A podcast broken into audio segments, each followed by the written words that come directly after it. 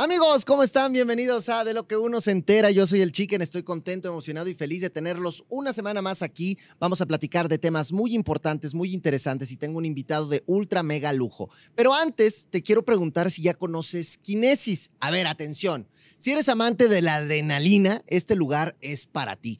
Yo no sé si tú te atreverías a escalar 17 metros de altura lanzarte en caída libre o escucha esto, ¿eh? Subirte en una bicicleta suspendida a más de 11 metros de altura. Bueno, pues puedes venir y experimentar y engancharte en más de 40 actividades. Diviértete en movimiento. De verdad, no te vas a arrepentir, te va a encantar. Diviértete en Kinesis Mundo E, que yo amo, ¿eh? de verdad es que es un lugar padrísimo, que además te reta y te esfuerzas y le echas ganas, así que vayan todos a Kinesis en Mundo E, muchachos, y ahora sí, déjenme platicarles que el invitado que tengo es de Archi Mega Super Lujo, porque yo creo que hay muchos temas de los que debemos platicar, hay muchas historias que quiero que me cuente, hay muchas netas que quiero que me tire aquí, así que Vamos a recibir con gusto y placer desbordador, aplauso fuerte que se escucha aquí en la producción al señor Lino Muñoz. Yeah. ¿Cómo estás, hermano? Adelante, pásale, pásale. Tocayo, tocayo, tocayo. apellido. ¿Seremos primos de algo o qué? Igual lejanos, ¿eh? Pudiera ser. Sí, ¿verdad? Muñoz, Muñoz. ¿De dónde, ¿De dónde son tus, tus, tus papás Muñoz o tus abuelos mm, Muñoz? Pues son de, son de España, eso seguro. de ahí venimos todos, ¿verdad? Todos. Que somos españoles nosotros, Dios. Bueno, bueno. Están bien padres tus lentes, ¿eh? Gracias, hermano. Estamos muy, padres. ¿Cómo estás? ¿Cómo te sientes ya de regreso por acá? Bien, pues primero que nada, gracias por, por el espacio y por, por la mención. Este, pues todavía no me cae el 20 de que ya andamos por acá. La verdad, hoy que venía para acá, ya estuve a punto de salirme de mi casa sin, sin teléfono, sin llaves, sin cartera, sin llaves del carro. Era como que no estás acostumbrado a, eso, o sea, a nada, ¿no? Es más, hasta sentir bolsas en mis, eh, en mis pantalones es, extraño, ¿no? O sea, es una sensación muy, muy extraña, pero contento. La verdad que fue una aventura padrísima. Este, apenas la estoy como dimensionando y asimilando, pero muy, muy contento de, estar aquí y de, de todo lo que pasó. Oye, mi hermano, a ver, pasó en tu caso? Mira, hay muchos como la bestia que pues no se han salido nunca de ahí, ¿verdad? Llevan 46 temporadas y no saldrán nunca hasta que gane, que vamos a ver. Exacto, Pero, por ejemplo, en tu caso sí pasó un buen rato desde que estuviste hasta que regresaste. Yo te preguntaría dos cosas para empezar. Primero, ¿por qué volver en este momento?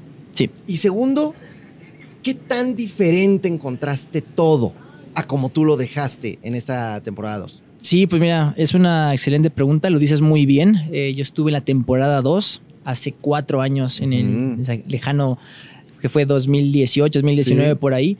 Eh, regresé, eh, estuve en esa temporada y la verdad que estuve una semana, ¿no? O sea, no puedo decirte que pude experimentar lo que es la experiencia del hexatlón porque una semana y cachito no es nada, o sea, apenas sí es más, ni siquiera esa vez pude eh, hacer todos los circuitos, ni hacer todos los tiros, ni competir, ni, ni, conocer a fondo a mis compañeros, porque era una semana, pues no es nada.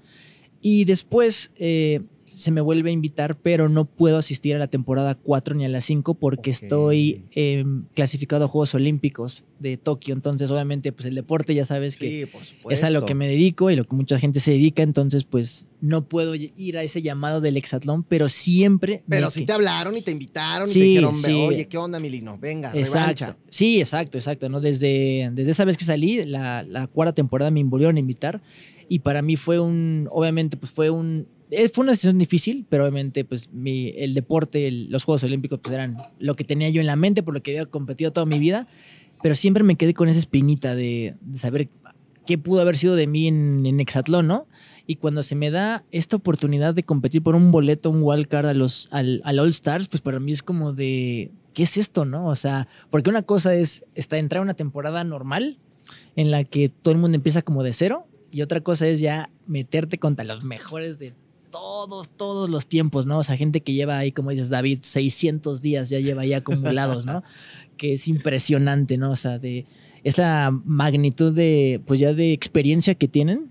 Es, pues años, años de estar ahí, ¿no? Entonces para mí fue un reto súper divertido. Eh, creo que fue muy retador porque pues al final tienes que ir aprendiendo muchísimas cosas, ¿no? O sea, no tienes tiempo de, de ir como adecuándote a, todo. Claro, Entonces fue, fue, fue difícil, o sea, fue muy difícil, la verdad. Ahora, a ver, vamos a, a irnos por el principio. Voy a ir a la temporada 2 porque yo sí quiero platicar contigo de este suceso que, bueno, tanto, o sea, yo creo que de las grandes injusticias en la historia de Exatlón, ¿no? O sea, me refiero no de, de, de esta, sino de todas las temporadas. En el momento en el que te quedas con Pato y que todo el mundo le empieza a dar sus vidas a Pato y que entonces tú ganas, ganas, ganas, ganas, pues ya, pues ya llega un momento donde ya no manches, pues ya le dieron 583 vidas, pues ya tengo que perder. ¿Cómo, ¿Cómo asimilaste ese momento? Porque yo sé que te molestó mucho y después, con el paso del tiempo, ¿cómo lo has ido recordando, asimilando? ¿Qué te dice la gente respecto a este tema? Sí, fíjate que igual ese creo que fue un momento eh, de inflexión en mi vida porque, primero que nada, eh, pues cuando voy a la eliminación, pues sé que tengo que ir a la eliminación porque pues, llevo muy poco tiempo, menos rendimiento. Y yo jamás pensé, y creo que ni siquiera mi equipo, que hubiera pasado eso, o sea, que yo le hubiera dado tanta pelea al pato al borde de ganarle, ¿no? Al, al güey que tiene pues más experiencia, que es el capitán del equipo, que, o sea, todo, ¿no? Y te, para serte honesto, o sea, cuando yo dije, bueno, pues me toca eliminación, voy contra el capitán, que al final no sé si fue como que algo que ellos habían dicho, bueno, pues sabes que ve tú para sacarlo.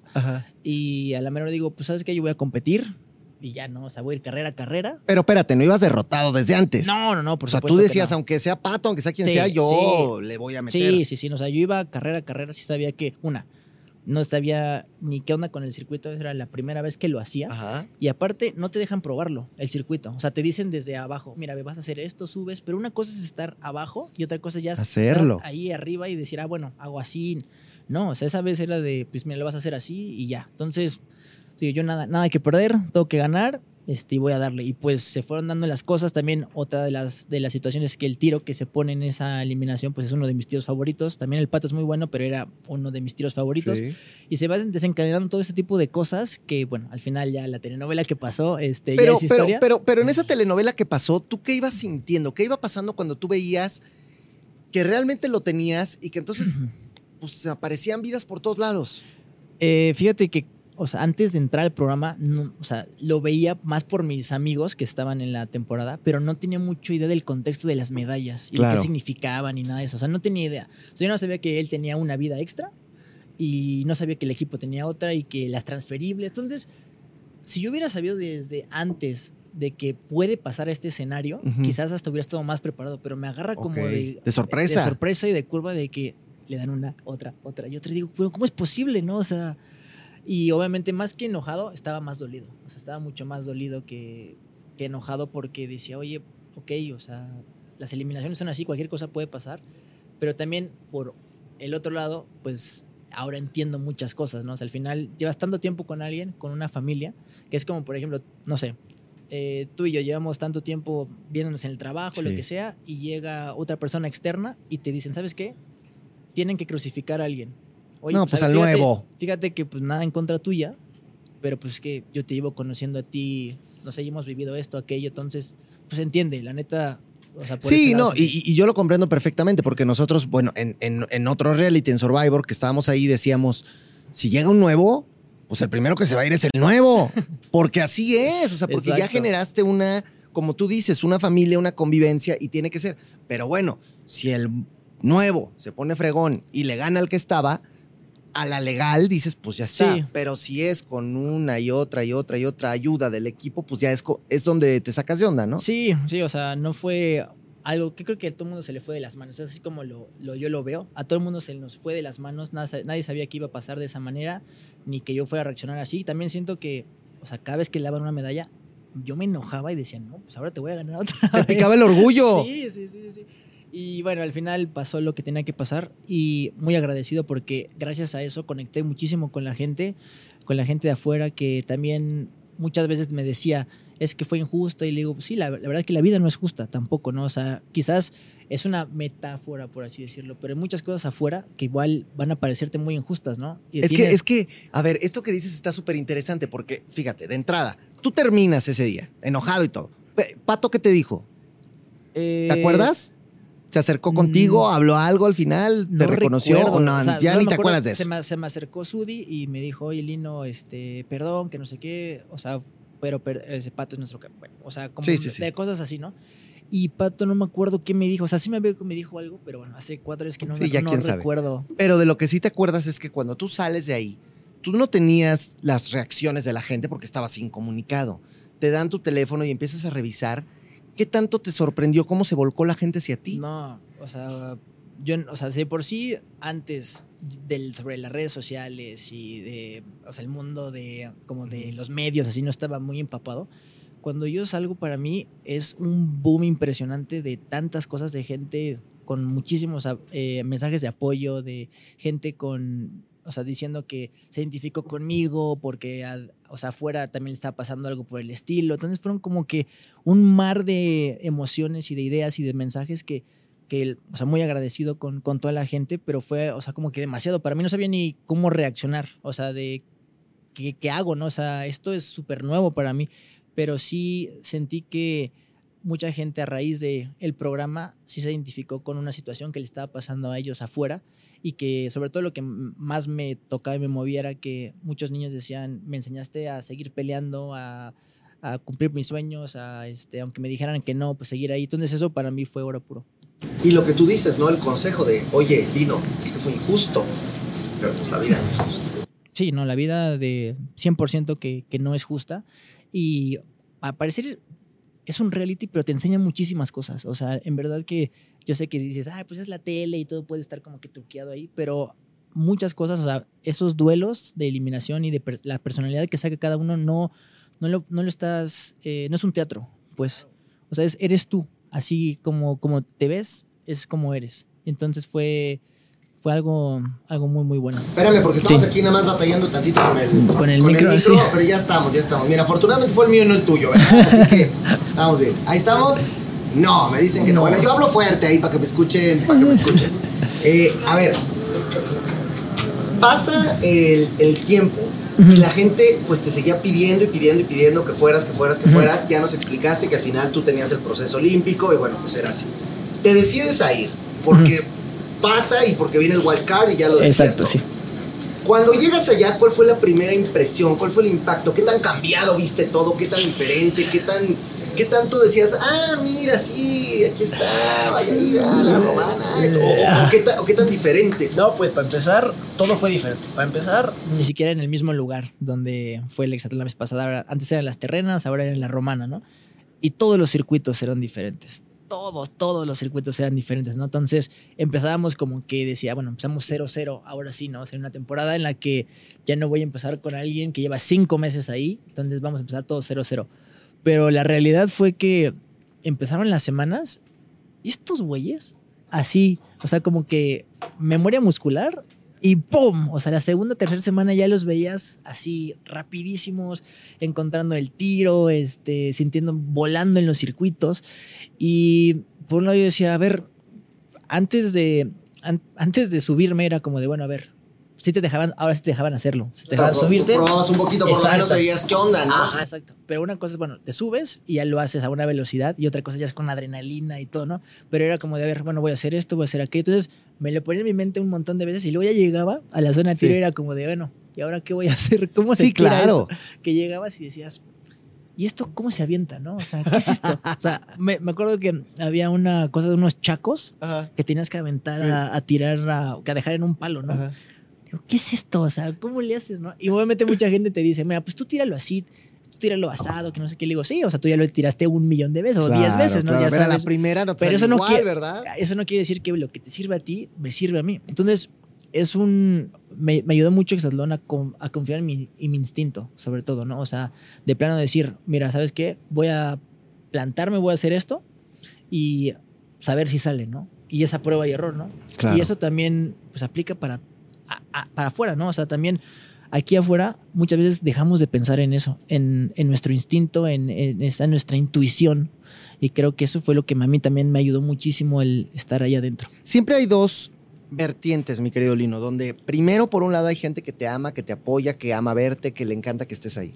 Y por otro lado está el otro grupo donde dice, ah, es que era el rival más débil, es que ahí estaba el pan, es que era el flan, es que era el punto seguro azul. O sea, y todas estas son cosas que ahí están.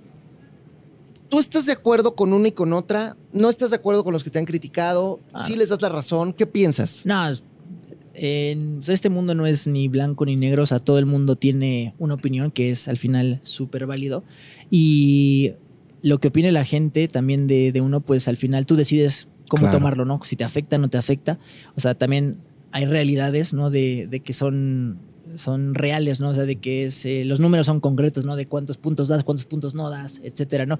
Si hay una explicación a ciertas cosas, pero yo tenía dos. Una, o resguardarme en la víctima de decir, ay, es que yo llevo una semana y ellos llevan 500 días, y decir, entonces puedo perder.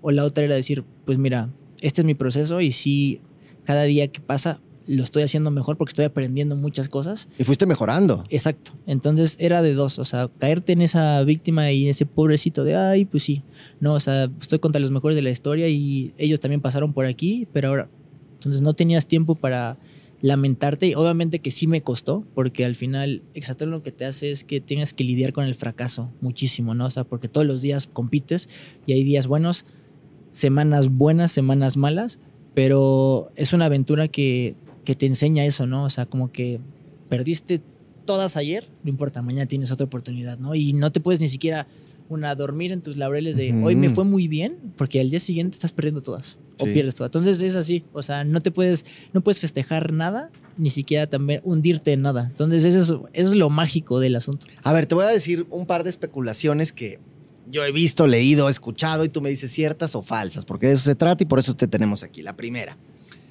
No, pues es que yo siento que Lino se dio cuenta que si Natalie se iba, Mati se iba a quedar muy sola y por eso mejor aflojó y dijo yo me aviento a la eliminación y pues bajo tantito mi rendimiento. ¿Cierto o falso? Fíjate que, o sea, mm, hay cierto, o sea, en esa pregunta hay, hay una parte cierta porque eh, yo soy un jugador de equipo, la verdad. O sea, para mí eh, siento también que había, yo obviamente yo quería llegar hasta la final, ¿no? O sea, pero siento que hay procesos en los que todavía no estaba yo listo para llegar a ese, a ese punto, por así decirlo, ¿no?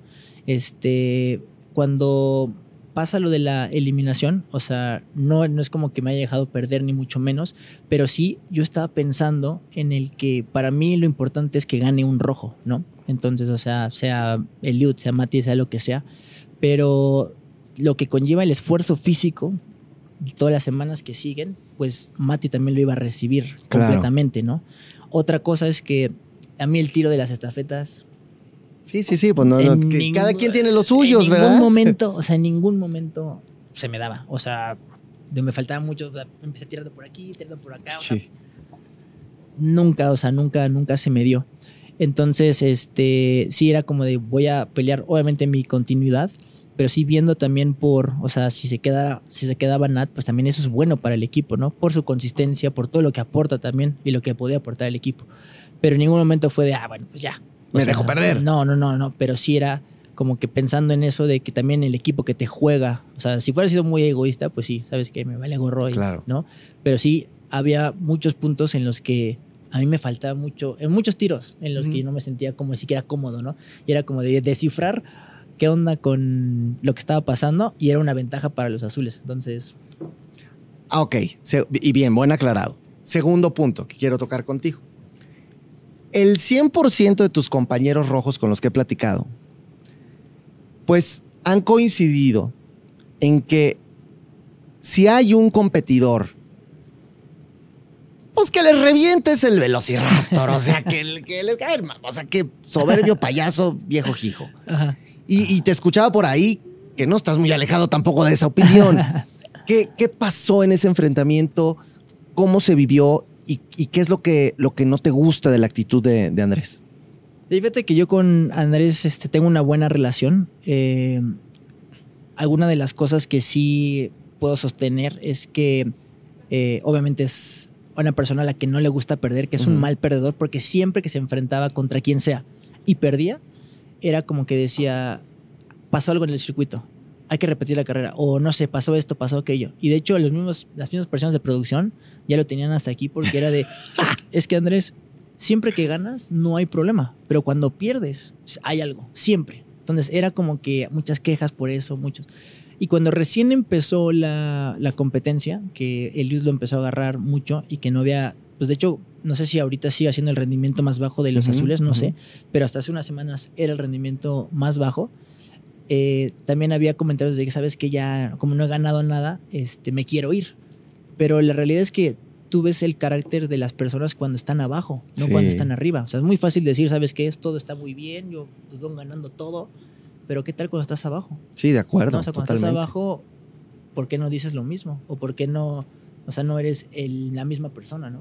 Entonces era, aparte tiene 22 años también, ¿no? O sea, tiene como todo el mundo un proceso de, de vivir y de, de asimilar. Y de madurar. Es un excelente competidor, o sea, la neta que es un superdotado. Bueno, también hace parkour, que esa es otra de las cosas. Sí. O sea, eso es una, es una ventaja para todos los que hacen parkour, ¿no? Porque pues, al final ya, ya tienes esa ventaja de pues, que sabes cómo atacar los circuitos y qué hacer y qué no hacer, ¿no?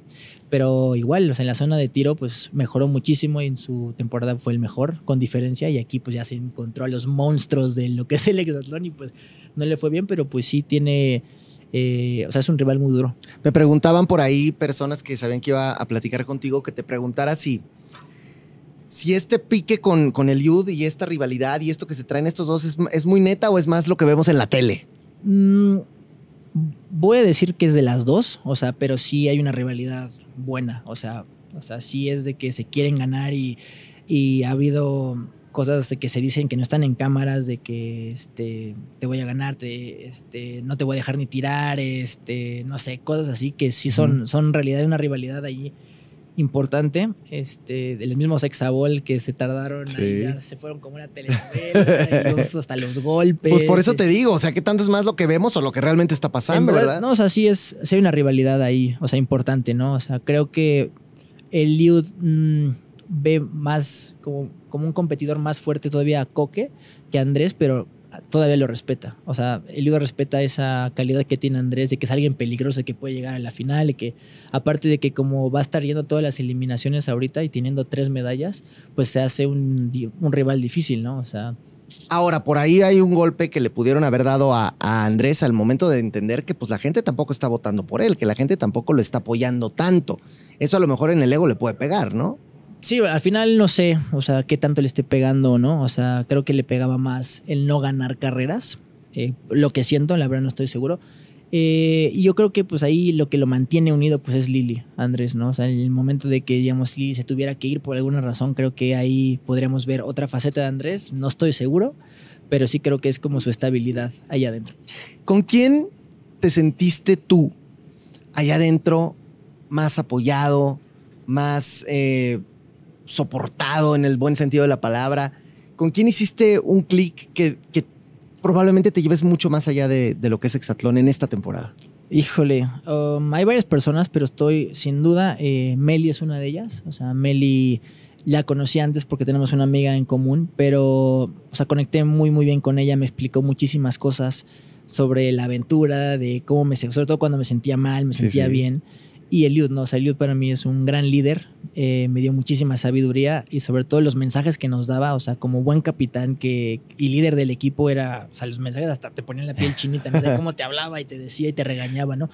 Porque es alguien que le, o sea, le importa mucho el equipo, Claro. ¿no? O sea, no era, nunca fue de, la verdad que, o sea, a mí dan- yo gano mis puntos y me vale. Siempre fue como de, yo escojo a los más fuertes, siempre este, hay que hacer esta estrategia, mira, vamos a hacer esto, aquello, va a funcionar. O sea, y siempre ayudando a todo el mundo con consejos del tiro, como de estar en los circuitos. O sea, la verdad que es un, o sea, es una persona ejemplar. ¿Y verdad. con quién se, se vale? Porque también así es la Mm. vida. ¿Te costó más trabajo la convivencia allá adentro? Fíjate que de este equipo rojo, con nadie, o sea, y no por quedar bien, Sí, sí, sí, te está lo bien. juro, te lo juro, te lo juro, que fue un equipo tan chingón, te lo prometo, o sea, no había una persona que dijeras, híjole, este hay que tratarlo con, o este hay que tratarlo con, con, este, con dos dedos, hay que agarrarlo. No, te lo juro que todo el mundo fue como muy cordial, obviamente también tiene su personalidad y eso, pero no había alguien que decías, híjole, qué bueno que se fue, o, o qué bueno que, no sé, no, no estoy con él hablando, o ella, o sea, nadie, o sea, el equipo, este equipo rojo eh, a diferencia de otros que había como que problemas ahí de, pues ya Sí, sabes, de, sí, gru- sí, de grupitos, varios, varios. de grupitos y que de egos. Aquí no había nada de eso, o sea, te lo juro que fue algo como súper sutil. De todas esas 10 semanas que yo estuve fue algo como que una... Sí, o sea, fue como caminar en el agua, así no hubo turbulencias, no hubo, o sea, obviamente que tuvimos nuestros momentos difíciles cuando perdíamos, Claro. pero jamás hubo algún momento que dijeras, ya estoy harto de alguien. 10 semanas pueden ser muy, muy rápidas o pueden ser una eternidad, pero al final en el hexatlón 10 semanas cuentan muchísimo. Es un rendimiento muy importante el que tiene que tener un participante para llegar a esas 10 semanas. Ahora, tú eres un deportista de alto rendimiento, ya nos comentaste incluso olímpico eh, y, tu apodo lo, dice ahí. Entonces, ¿qué tanto llevas de, del badminton y de tu deporte y de todo lo que conoces a una aventura como esta?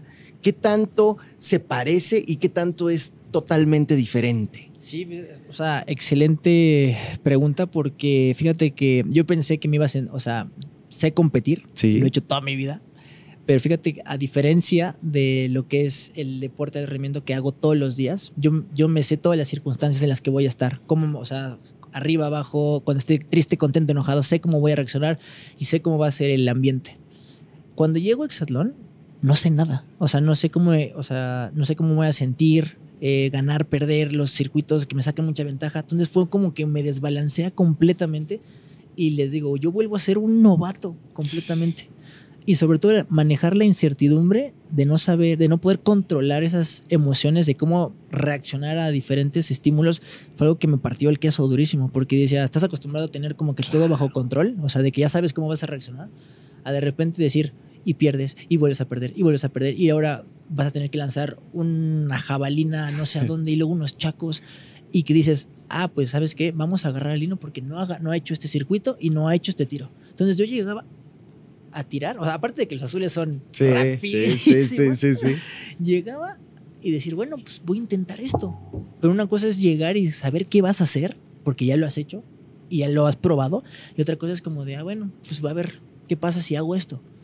Entonces, si era para mí ese estrés de decir, llegar tarde, o sea, con un poco atrás y luego decir, bueno, pues a ver si funciona. Es que está cañón porque le acabas de dar al clavo. Sentirte otra vez como un novato. Cuando en tu chamba pues no eres un novato, eres un cuate que además tiene lona recorrida, que se la sabe de todas, todas, que seguramente instruyes a los más jóvenes. Y entonces, ¿cómo manejar en la cabeza el chip de, de lo que dices? O sea, me, están lanzando, no conozco, ellos me llevan experiencia, está, está cañón también lo, lo, lo, emocional. Sí, no, y, o sea, te digo, quité de la ecuación esa parte de decir, es que tienen más semanas que yo, porque si me quedaba con eso, pues era como empezar mal, empezar como casi casi derrotado, porque si es por tiempo, pues sí, pues quién va a ganar, no, o sea, contando tiempo. Entonces era como de no, o sea, a ver, fortalezas que tengo, eh, hay tiros en los que sí no me va a ir bien, seguro. Claro. Porque pues los tengo que probar. No, y es, y es normal, ¿no? Dentro de todo pero hay otros en los que sí. Y creo que lo que más me, gustó del caso fue que empezaron como que a respetarme en algunas cosas, ¿no? O sea, como de, ah, no, pues no vamos a agarrar al en este porque es bueno o lo que sea, ¿no? Obviamente fueron menos de las que me hubiera gustado, pero... Oye, estoy, estoy aquí abriendo porque la gente está manifestándose como debe ser. Mira, dice, por ejemplo, acá, eh, Oneida, hola Lino, como tú mira la actitud de como tú miras la actitud de Andrés, yo no lo miro como deportista, como un jugador de calle sin disciplina. Un saludo para todos mis rojos desde República Dominicana. Bueno, pues ahí está. Sí, pues mira, yo creo que eh, sobre todo los azules este, son todólogos, ¿no? O sea, al final nosotros los de alto rendimiento nos dedicamos solamente a una cosa por años, sí. por años, y solamente hacemos una cosa, ¿no? Hubieran, si hubieran aventado un badminton allá, a ver si es cierto, ¿verdad? Que, tan buenos, que tan fregones. Pero este, yo creo que como atleta, o sea, Andrés es súper completo como atleta, o sea, de todos los que han pasado por el salón, es la persona más rápida y creo que tiene también el carácter, ¿no? De cuando quiere ganar, este, tiene ese carácter, ¿no? Porque se siente seguro de sí mismo, ¿no? Pero que tenga otros comentarios y que en el momento de cuando las cosas no van bien, eh, resurja, habría que ver, ¿no? Porque una cosa es, otro cantar, ¿verdad? Una cosa es estar ganando siempre y estar arriba, y otra cosa es cuando ya no van las cosas como, como quieres, a ver cómo reaccionas, que es donde en verdad se ve la personalidad de todos. De acuerdo. Mira, dicen por acá, dice Tere Román, Lino, te reconozco como un gran atleta, ejemplo para muchos niños mexicanos. Miguel Ángel Romero, felicidades por tu participación y grandes momentos que nos brindaste. Eres un campeón, has demostrado tu capacidad como deportista profesional. Dice Flor, muchas felicidades, Lino, tu participación fue espectacular. Definitivamente los rojos son un equipo súper poderoso y creemos que un rojo levantará la copa al final. Y pregunta a Montserrat, ¿quién es tu favorito para ganar Exatlón? Primero, primero que nada, agradecerle a toda la gente, o sea, no solamente de ahorita, sino de estos cuatro años que, pues que me quiso ver de nuevo de vuelta. Este, todos esos mensajes que me mandaron cuando fui por el wildcard y lo gané, eh, en verdad, eh, este esfuerzo es para ustedes, o sea, de, de, corazón. El que estuve, el tiempo que haya estado haya sido para todos ustedes por, por, y agradecerles por todo ese esfuerzo. Y pues no tengo un favorito como tal, o sea, a mí obviamente sé que va a estar Eliud y Mati en esa final. Me gustaría que cualquiera de los dos ganara. Ok. Te lo, o sea, no tengo como que uno, pero yo creo que sobre todo de ellos dos están como un poquito arriba de la competencia, o sea, de todos. Y eso que los suyos son muy buenos, pero ¿Sí? siento yo que ellos están un poco más arriba. O sea, Oye, y, y- y el hechicero del aire, porque él ya ha ganado el All-Star también. Sí, estoy, estoy completamente seguro de que de la calidad que tiene Evelyn, el hechicero La Bestia, Andrés. Sí. Pero sí siento que eh, los rojos, bueno, Eliud y Mati están un poquito arriba, o sea, por mentalidad, por... eh, al final, ya creo que la calidad que tengas en los tiros no va a ser la, la diferencia, sino quien sea más fuerte mentalmente al final. O De sea, acuerdo. Pero de creo que ellos dos, ellos dos van a ganar. Mira, dicen acá, eres un ejemplo de disciplina y caballerosidad deportiva. Dice Rosa, mi respeto para Lino, expresa de una manera maravillosa su experiencia. Muchas felicidades por expresarse así. Iram Cruz, saludos desde Cancún, un abrazo para Lino. Valió la pena sintonizar Exatlón para verte como el gran deportista que eres. Al final yo creo que con esto te quedas, ¿no? Sí, no, sin, sin duda, el, igual cuando salí la primera vez, el que, sobre todo que puedas a través de tus acciones transmitir algo que ayude a la sociedad y que de alguna forma los niños tengan ese impacto en las vidas de alguien, eso es lo con lo que pues, son las cosas más loables que puedes hacer, ¿no?